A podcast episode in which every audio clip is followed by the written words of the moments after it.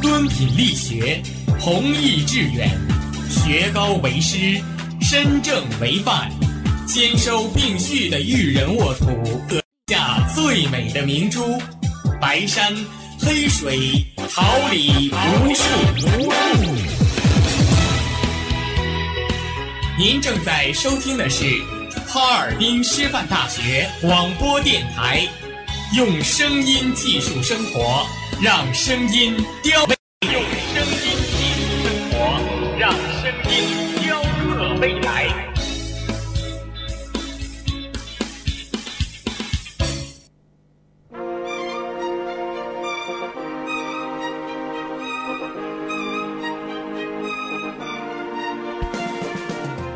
夏秋实，桃李不言。炫动之声，无限精彩。FM 七十六点二。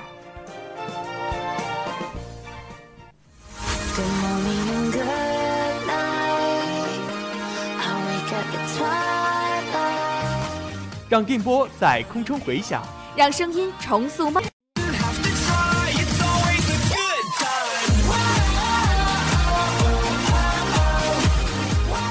在青春的旅途上，用电波打破沉寂。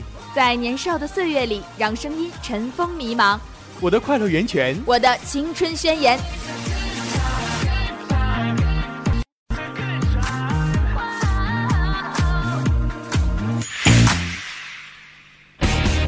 哈尔滨师范大学广播电台，正青春，传递正能量。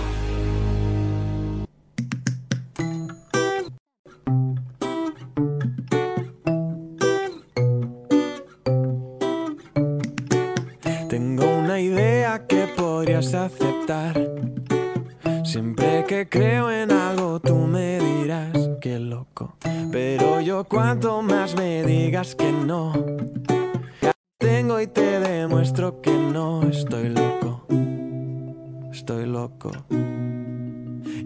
don't mal.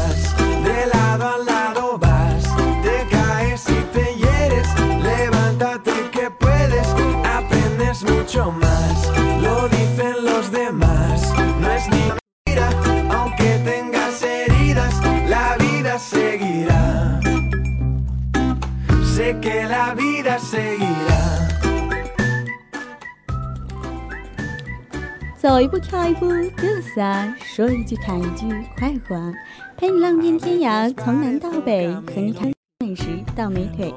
又是一段闲适惬意的下午时光，我是你们的新朋友陆瑞斌，我是你们的新朋友周婉露。欢迎各位在每周四的下午准时来到我们由梦溪氧吧冠名播出的《放肆吧哈师大》。梦溪堂，你本来就很美。同时感谢我们直播间里辛勤工作的监制黄健、李成。导播孙博农，新媒体孟爽、夏书涵、王瑞林，综合办公室田园。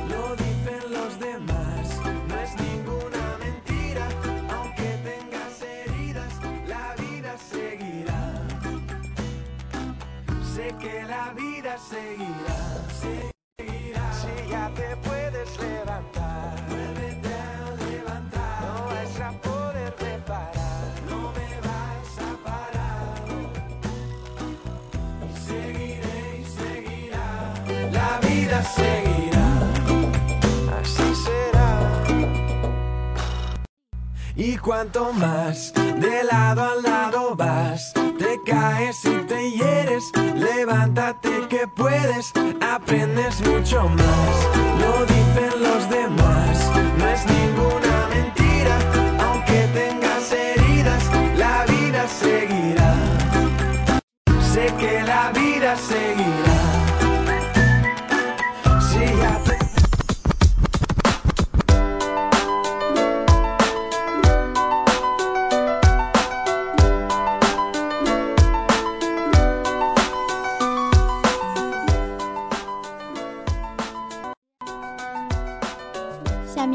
走进我们的“你听说了吗？”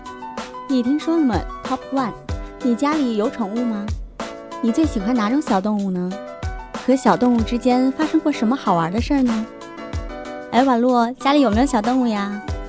现在暂时还没有，但是以前家里养过可养过小鸡，还养过小仓鼠，还有兔子，但是最后好像都没有善终。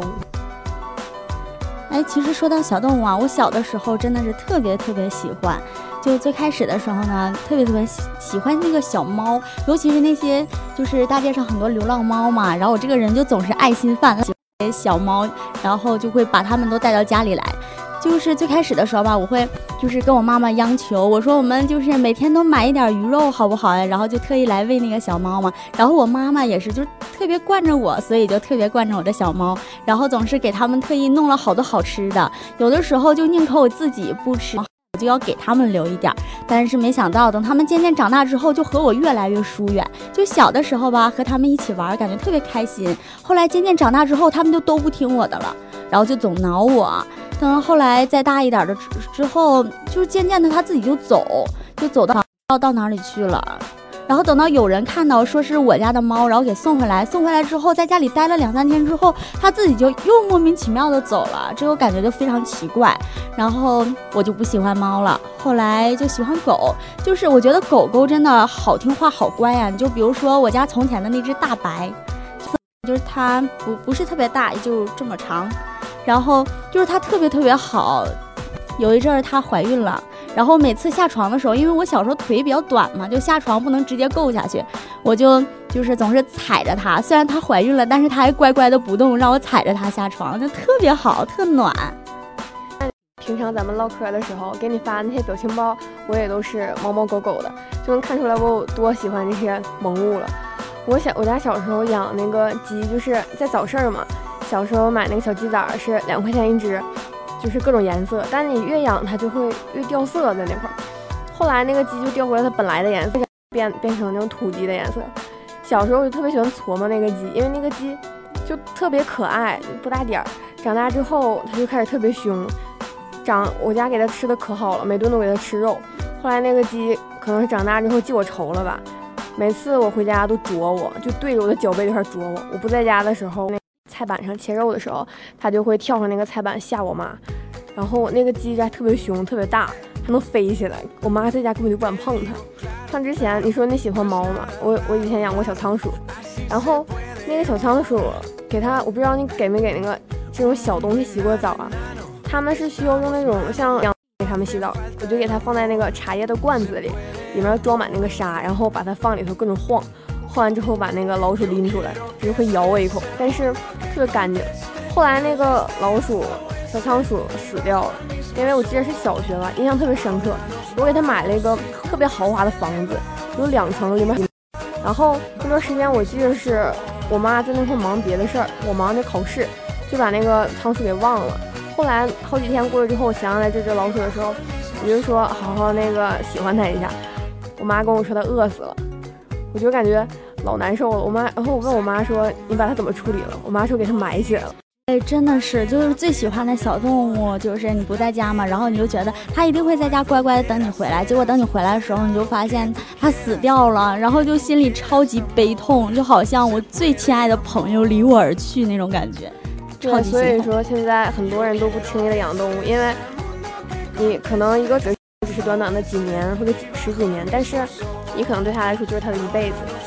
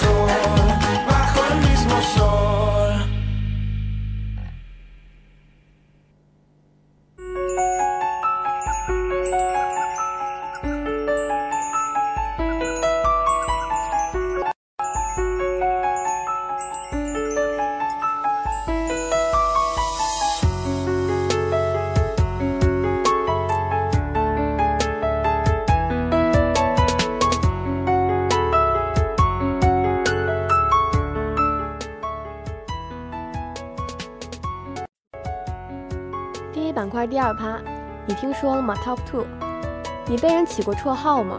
你的绰号有什么来历呢？说说你听过最有意思的绰号。其实外号这个事儿，我是从小被起到大，但是他们起的都比较土，没有什么技术含量，我都不想在这说。但是我特别会给别人起。雷神大家肯定都看过吧？雷神里面那把锤子，它原名叫那个妙尔尼尔锤，然后外号叫喵喵锤。我们寝室有个小姑娘，就是特别的圆，长得跟个土豆似的，然后我就给她天天管她叫妙尔尼尔。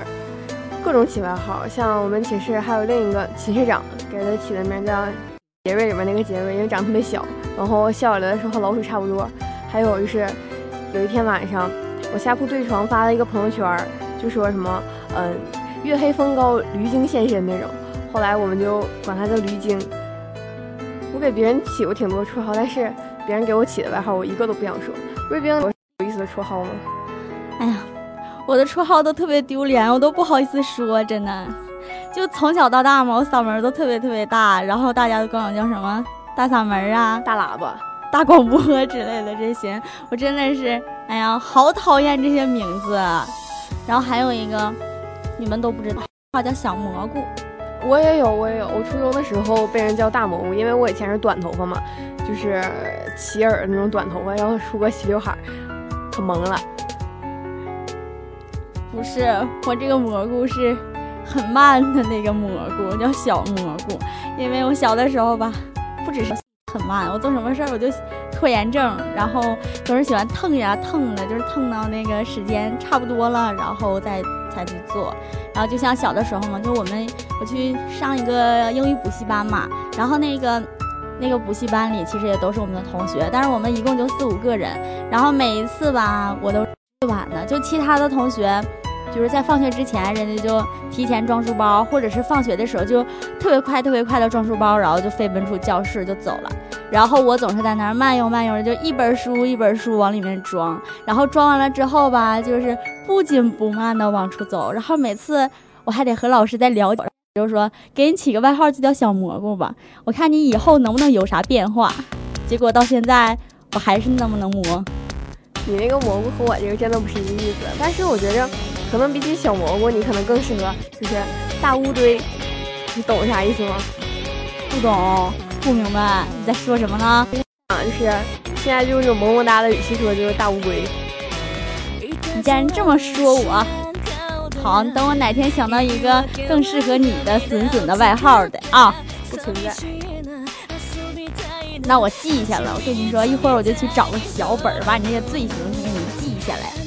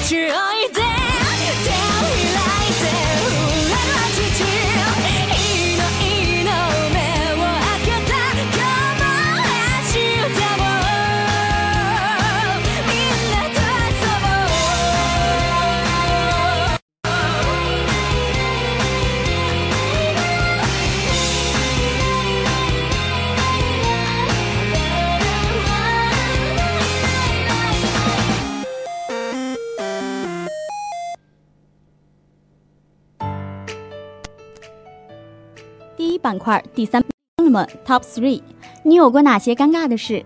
你是怎么化解尴尬的呢？你见过哪些想强行化解尴尬后变得更尴尬的例子呢？哎，其实说到这种事情，应该还有好多吧。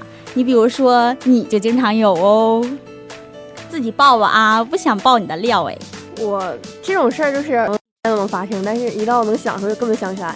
对，跟你说想起来，那天我们去取快递嘛，去二食堂那边，然后我在我在那个和我室友正常走路，前面一个小男生和他女朋友吧，应该是一起走，然后那个男生往后一甩手，一枚戒指直接从我甩手上甩下了，直接甩到我脚底下，让我踩了一脚。后来我给他那个戒指特别大嘛，然后我就想把那个戒指递给他，然后谁知道天冷，给我手冻的。特别的硬，直接套我手上了，然后我就直接是给他抖搂到他那个手上，老尴尬了。当时觉着，就各种不想让他看见那个戒指已经套在我的手指头上了。然后像其他尴尬的事儿，我觉着就是小时候看就是看《天天向上》。然后汪涵主持的节目采访了一群外国友人，然后汪涵问他们说是来中国爱吃中国的什么菜，然后其他几个外国小哥回答的比较友好，但是问到后面一个年轻小伙子的时候，那个人一脸冷漠，然后说了一句 KFC，然后是和前面几个反差特别大，然后汪涵就情商特别高的说了一句哦我知道了开封菜，我从小就觉着何炅和汪涵他们俩真的是两个。情商特别特别高的人，像强行化解尴尬，就是次数最多应该就是讲课的时候吧。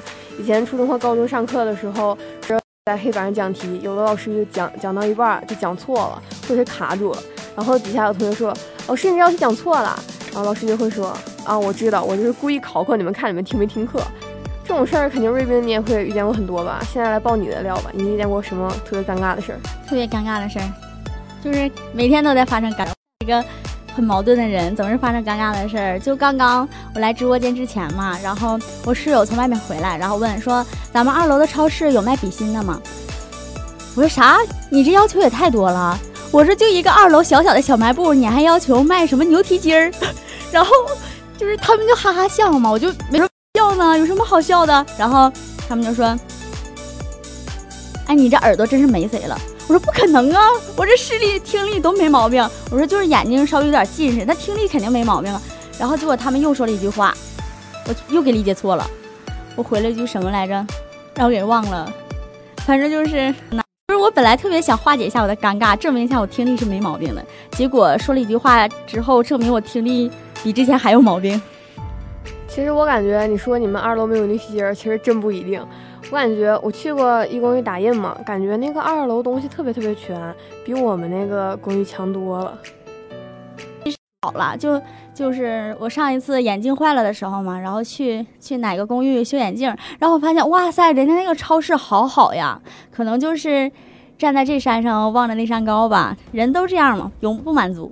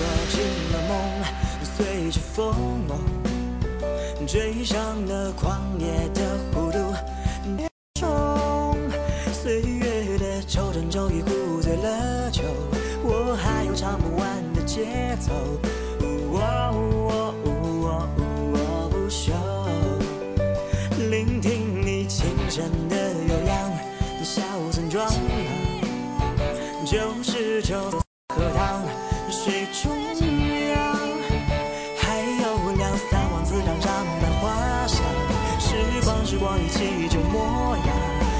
哦哦哦哦金黄，有谁流过了几趟？一座第二板块，听我说，奇葩热点大爆料。嫌犯被追三十二公里下车尬舞，警察不忍直视，直接放狗扑倒。其实我觉得有时这个嫌犯和警察的关系真的挺萌的。之前看了一个视频，就是也是一个人，他是闯红，在那个十字路口，警察直接把他拦下了，他要在那块儿鬼畜起来，把鞋也脱了，然后边跳舞边唱歌边脱衣服。其实我感觉那个警察心里应该和这个警察差不多，都是心里挺崩溃的。但是可能碍于手边没有狗吧，就没有扑倒他。但是我感觉这种真的挺可爱的。不这种特别严重的失误的话，这种新闻爆出来，警察也挺可爱的。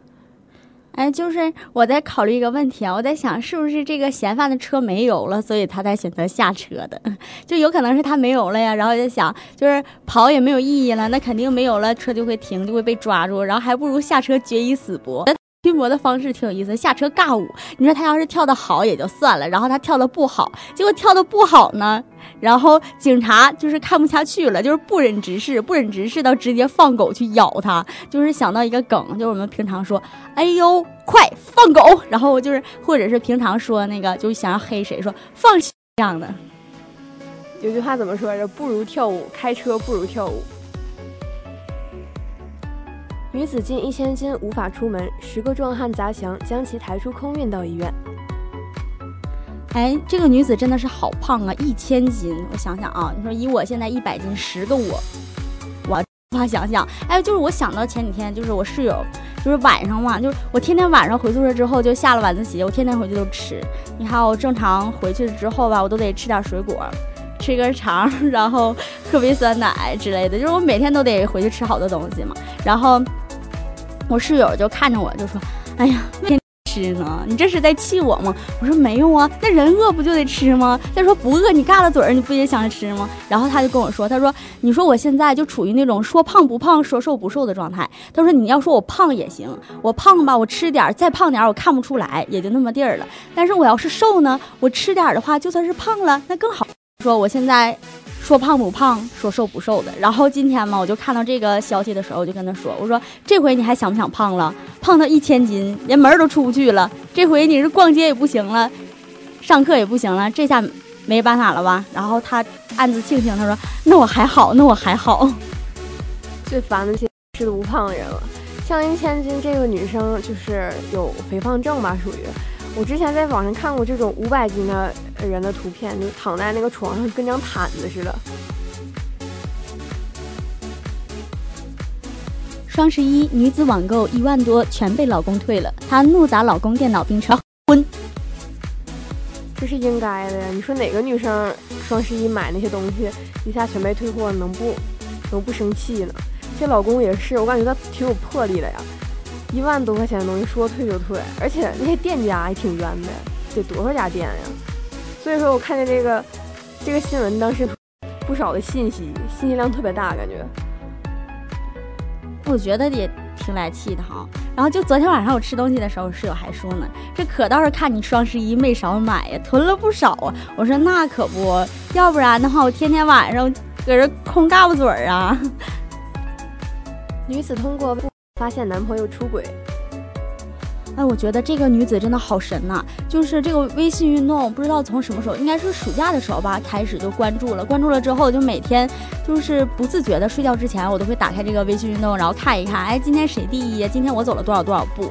然后就有的时候就想，哎，不，这个每天从早上到晚上一直和我待在一起，为什么他的步数比我多？然后我们就互相调侃，哎，你是不是背着我偷摇手机了你？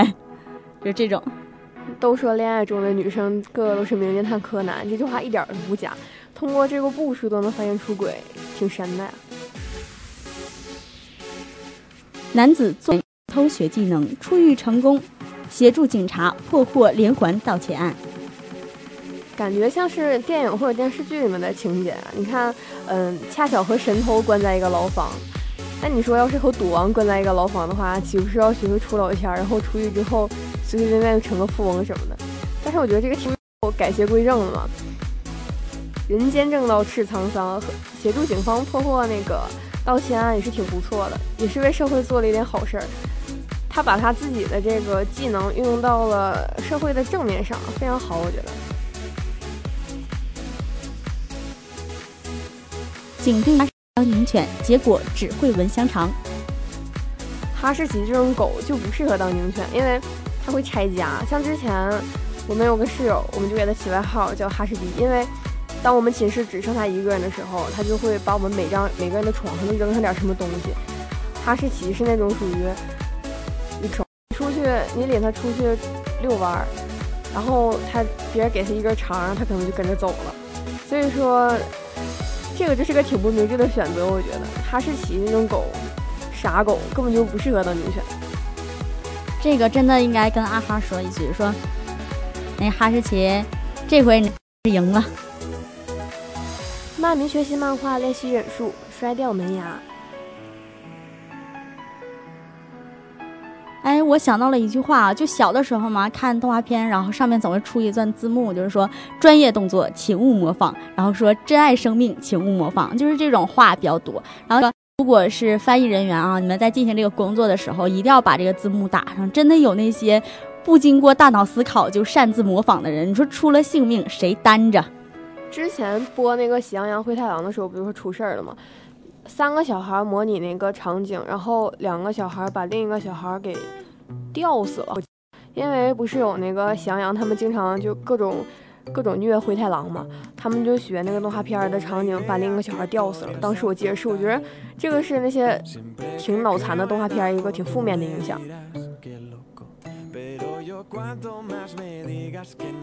全专业一百一十一个男生，女生庆生。女孩说：“幸福的快晕过去了。”这种情况在我们这个学校，我们这个专业根本就是不存在的。我们班总共是三十八个人，只有三个男生，所以说我感觉我可能一辈子都没有机会体验这个女孩的幸福感了。哎，就是我。他说他在那个学校，就是他虽然是一个文科生，但是到了一个理工科的学校。然后我忘了他那是什么专业了，反正就是他们班一共是二十八个人，就他一个女生。然后就是他那些开学的时候嘛，他们班男生就调侃他说：“以后你就是我们班的大佬，我们二十八，呃，我们二十七个人只宠你一个。”然后说，但是要二十七个人当中做一个抉择，选出个对象，可肥水不流外人田，你可不能在外班选呀。当时就爆逗，真的逗死我了。女学员科目二考了整整十四年，终于放弃。驾校校长说：“太好了，我请你吃饭。”哎呀，说到这个考驾照啊，听到哎呀挺难的。就是假期的时候嘛，我爸爸就非常鼓励我，让我去考驾照。然后说现在嘛，就是无论你以后买不买车，但是你至少你得有个驾照，你得会开车。然后我就说这不用了吧。后来就到那之后，人家说得满十八周岁，我说那我就过两年再考吧，趁着我年龄小，还能再玩两年。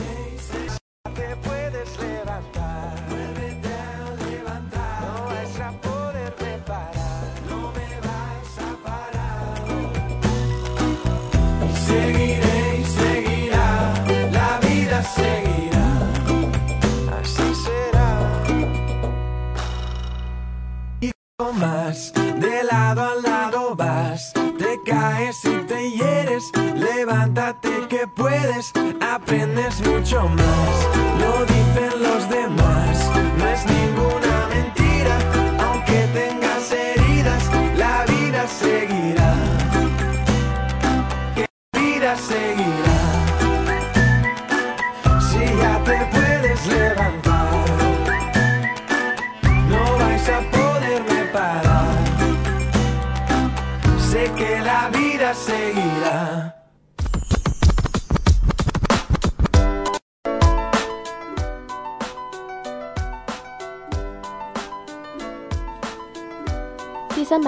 听你说，本期主题一：为什么你会觉得谈恋爱好难？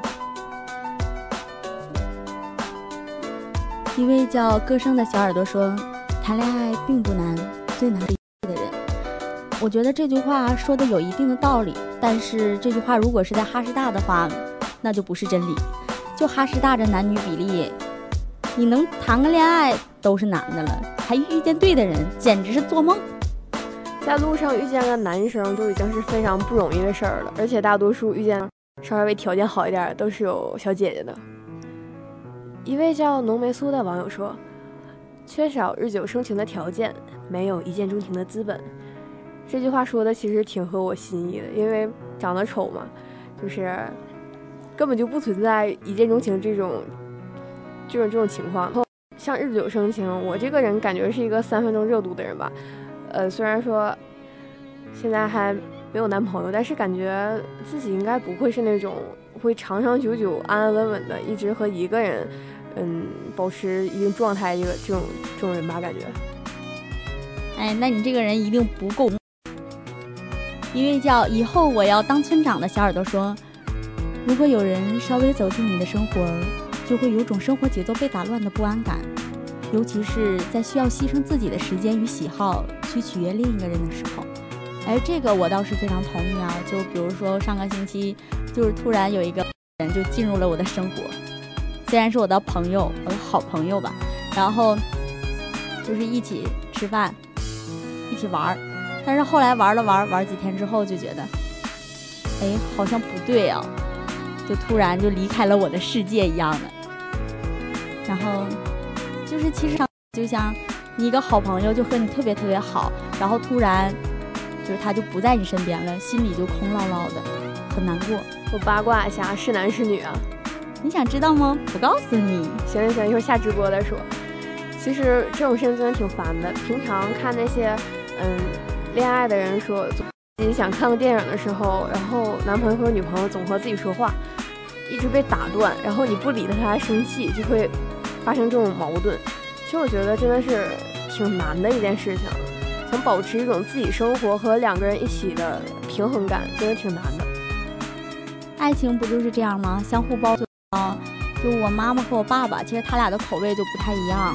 但是这么多年，我妈妈一直一直做饭都是在迁就着我爸爸。就像有很多时候，就是我妈妈并不喜欢喝粥，但是每次晚饭的时候，她都会做粥，因为我爸爸喜欢。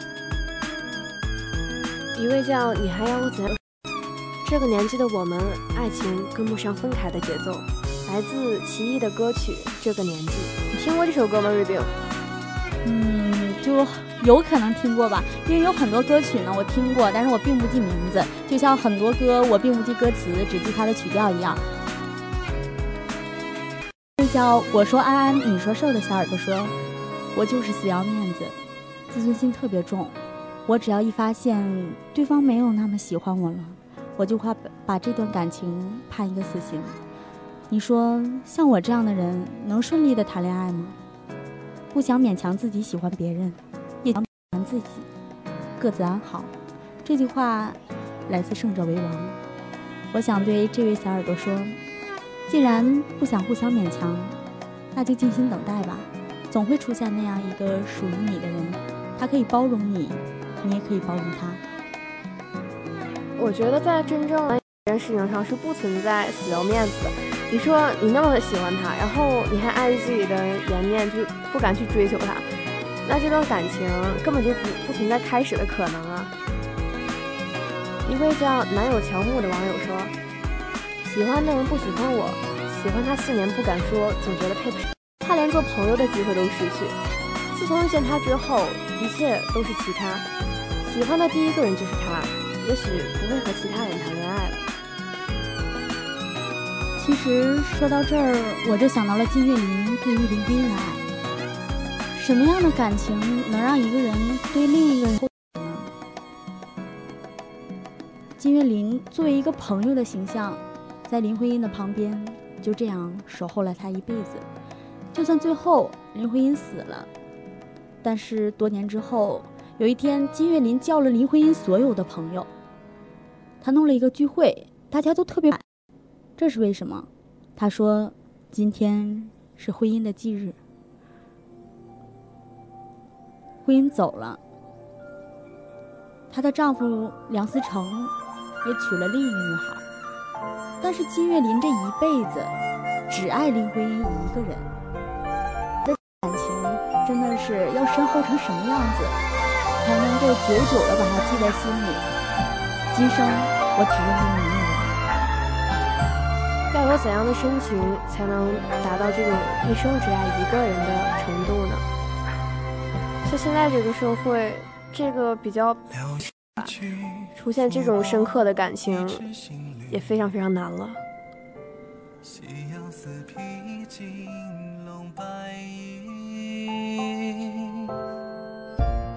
门前竹林里乍闻旧日笛音。是过往又盼思绪，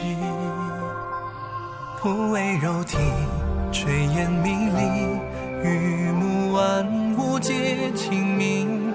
淡季摇来水淋漓，竹节数着光阴。曾与世为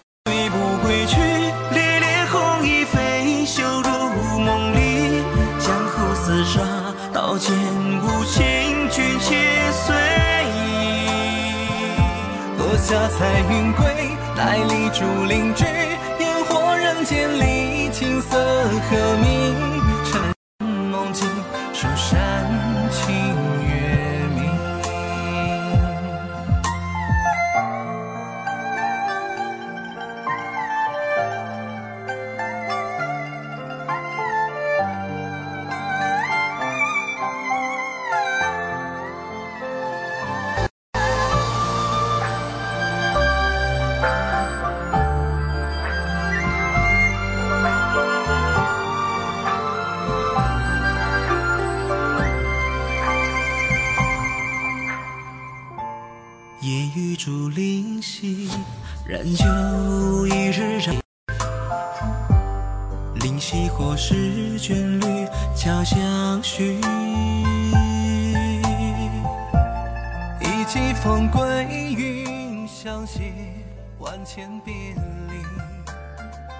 三板块，听你说，本期主题二，长这么大，你们说曾经很有意义，但现在被冷落的物品呢？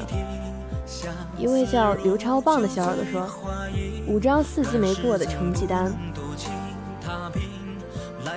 哎，说的这个四级呀、心里真的是一阵苦涩。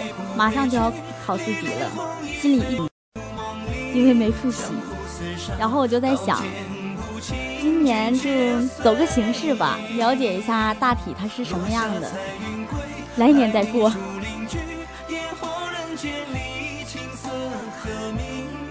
一位叫 Zizi 的小耳朵说，谈了一千零一场，今年不停的矛盾、吵架、分手，不知道还可以维持多久。情人节的照片我不舍得删，花已经谢了，留了几片花瓣风干到现在。希望所有的异地恋都有个好结局，真的很累。到这个异地恋呀、身边的好多朋友都是异地恋。因为是高中时候的感情，一直到现在嘛，结果大学没能到一起，所以就分开了。每天就靠着一个手机来思念着对方。到晚上查寝的时候，我宿舍的几个小伙伴儿就纷纷拿出手机，不停地煲着电话粥。然后说实话，其实心里也有一丝的苦涩吧，应该。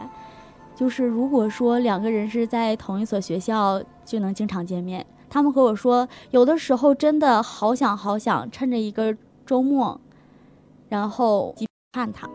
可后来想想，还是算了，有这笔钱，还不如给他买点什么呢？一千零一十二天，三年多了。其实坚持了这么长时间挺不容易的，毕竟异地恋嘛，都说异地恋全靠你我之间的缘分，全靠手机。网恋现在也是很多人的现状吧。但是千万别对异地恋有向往，因为我感觉真的很累。像很多同学、朋友什么的都是异地，然后生活费，然后这些东西就比较拮据。他还想着攒点钱去看看对方什么的，把自己弄得也就是当你有什么事儿的时候，对方又不在你的身边。异地恋真的挺折磨人的，但是还是希望天下的有情人都能终成眷属吧。一位叫黄凡凡的小耳朵说：“用相框框住和基友的照片，几年前了，没怎么联络。大家考到了不同的学校，认识到了新的有共同话题的人。唉，虽然现在我和我的好朋友们还是经常联系着。”但是几年过后，我不知道我们的感情会发展成什么样子。到那个时候，我们还能像现在一样吗？我们还能说着现在我们同样喜欢的话题吗？我们还会一起因为一个敏感的话题而默默流泪吗？我不知道。高考之后，收拾自己的东西，翻出了就是小学的时候和他们一起拍的大头贴，看着里面一张张熟悉的。嘴上已经断了联络，毕竟小学了嘛。然后其实心里想想会特别的苦涩，因为小时候一起一起的经历，还有一种记忆犹新，就还在眼前一幕幕晃过的感觉。但是现在，有的人甚至连好友都没了。之前五六，现在今非昔比，时过境迁，说的就是这样吧。真提起来，心里有的时候会有点失落。但是我有一个朋友，我好幸运啊！就是我们好几年没见了，但是我们一直保持着联络。他是初二的时候就辍学了，在外面打工做服务员。算一算，现在也好几年了。曾经有一段时间，我的手机丢了，所有的联系方式都断了。不过后来通过各方打听，我们还是找到了彼此的联系方式。时不时的，我会和他聊几句，常在朋友圈上发自己最近的动态。通过手机，我发现我们还是在一起的，虽然我们所处的圈子不同了，但我相信我们之间的感情没断。全是表情包说道：“猫咪吧，玩游戏的时候，可不可以把这里的猫咪当做一个暗喻呢？暗喻是女生啊。”因为像恋人嘛，男生总是特别喜欢打游戏，但是打游戏的时候就免不了冷落他的女朋友。但是我不懂这个为什么会把它归类到曾经很有意义？难道现在是那个猫咪把女朋友分手了呢？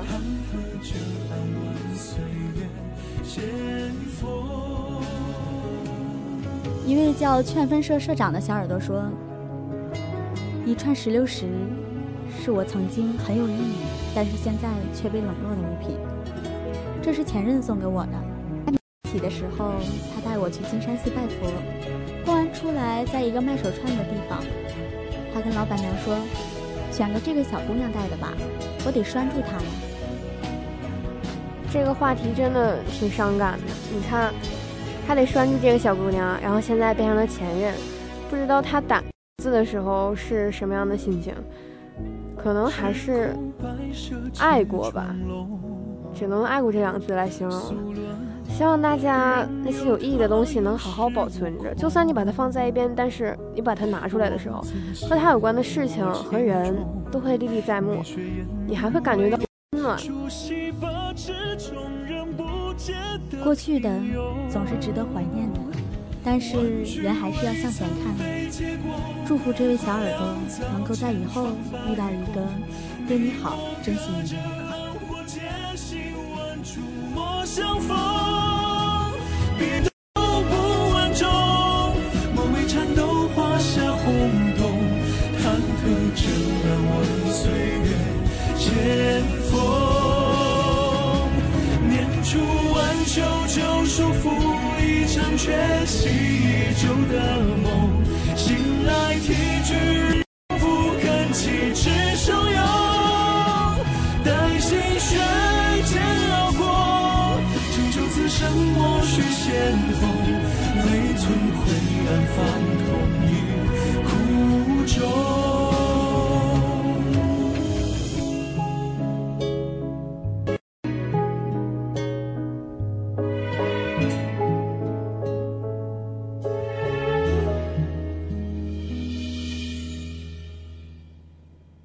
以上就是我们梦溪氧吧冠名播出的《放肆吧哈师大》的全部内容。